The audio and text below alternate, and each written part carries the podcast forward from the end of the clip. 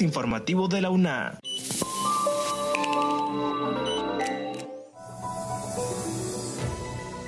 Bienvenidos a este espacio de divulgación de la Universidad Nacional Autónoma de Honduras. Les saluda Jessie Arita. En esta edición, el Centro de Arte y Cultura UNA presentó El baile del dinosaurio, una antología de minificción hondureña. También conozca sobre los museos y centros culturales de la presencialidad a la búsqueda de espacios alternativos por la llegada de la pandemia del COVID-19.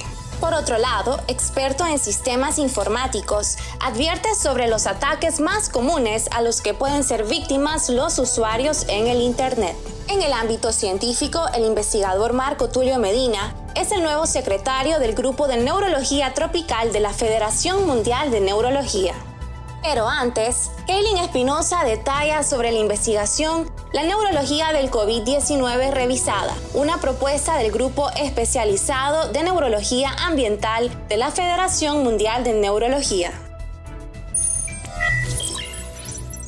El fin de reflexionar sobre el impacto del COVID-19 en la neurología, investigadores nacionales e internacionales llevaron a cabo la publicación científica La neurología del COVID-19 revisada, una propuesta del Grupo Especializado de Neurología Ambiental de la Federación Mundial de Neurología para implementar registros neurológicos internacionales, misma que fue publicada en la prestigiosa revista científica de alto impacto, Revista de Ciencias Neurológicas. Concluimos de este análisis comprensivo en base a la actual literatura que los pacientes con COVID-19 sufren de forma frecuente de un involucramiento neurológico sustancial hipotetizamos que el SARS-CoV-2, como otros coronavirus humanos, tiene propiedades neurogénicas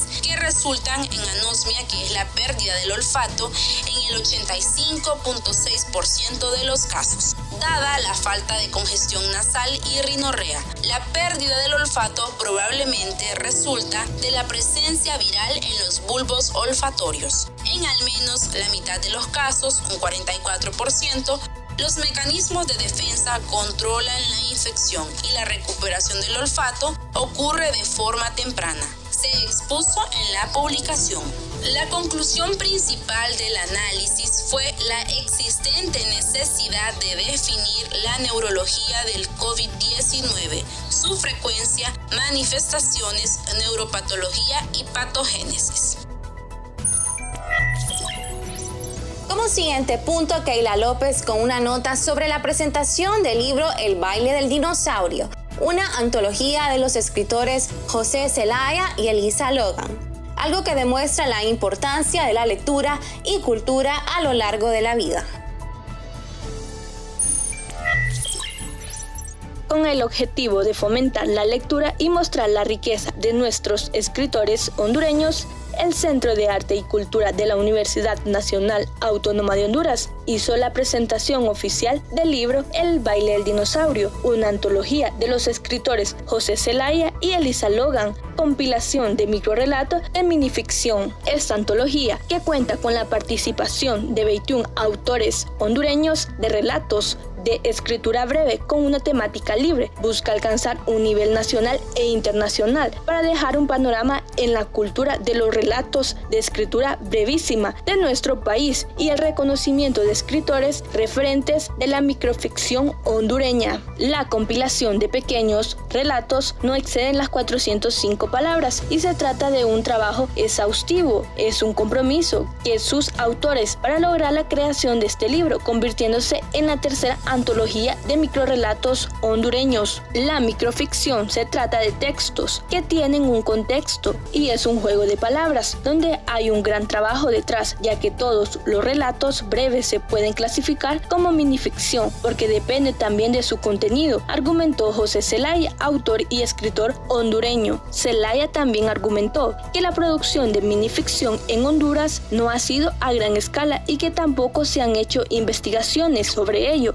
Embargo, sobre este género se encuentran dos antologías anteriores a El baile del dinosaurio, como La vida breve de Helen Umaña y la minificción en Honduras de José Manuel Ramos, quien aclaró el panorama y realizó una clasificación de la minificción. ¿De dónde viene El baile del dinosaurio? El título del libro El baile del dinosaurio surge como un homenaje a Monterroso, el primer hacedor de microrelatos en Honduras, quien en una de sus historias contaba un baile que había hecho un dinosaurio y que en realidad era una anécdota real de un amigo al que le apodaban el dinosaurio y que una vez en una fiesta inventó un baile muy peculiar.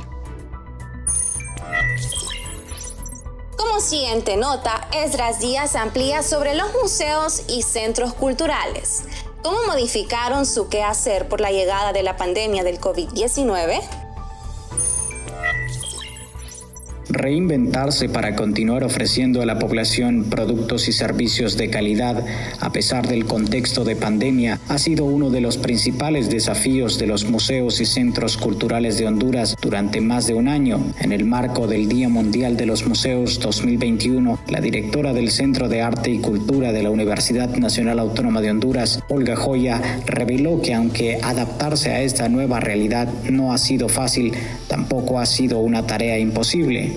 La funcionaria destacó que la transición fue algo muy dramático y que hizo replantearse rápidamente cómo mantenerse conectados con el público y cómo seguir activos con la audiencia, señaló. La funcionaria universitaria indicó que el diseño de la nueva estrategia de trabajo tardó aproximadamente dos meses. Sin embargo, el hecho de tratarse de un espacio de vinculación y de investigación con el público definido les favoreció en esa búsqueda de alternativas. Según lo expuesto por Joya, debido al trabajo cercano con los artistas y los investigadores desde antes de la crisis sanitaria, cada espacio de exposición tenía un tema y esos temas eran abordados desde distintas disciplinas lo cual mantenía el CAC muy activo en el gremio académico y artístico, por lo que llevar esto a las aulas virtuales fue bastante natural porque ya tenían un espacio con ellos, dijo. Finalmente señaló que la pandemia dentro de todos los problemas que ha provocado ha servido también para hacer un punto de reflexión, de análisis sobre los temas que están abordando y cómo querían abordarlos desde el punto de vista de la investigación y la vinculación.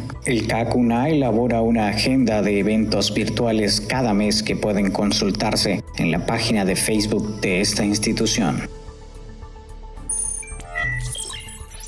Gracias a Esdras Díaz por la información. Continuando con las noticias, Kaylin Espinosa advierte sobre los ataques cibernéticos más comunes como los de ingeniería social, que consisten en utilizar medios no necesariamente tecnológicos para tener acceso a información privilegiada.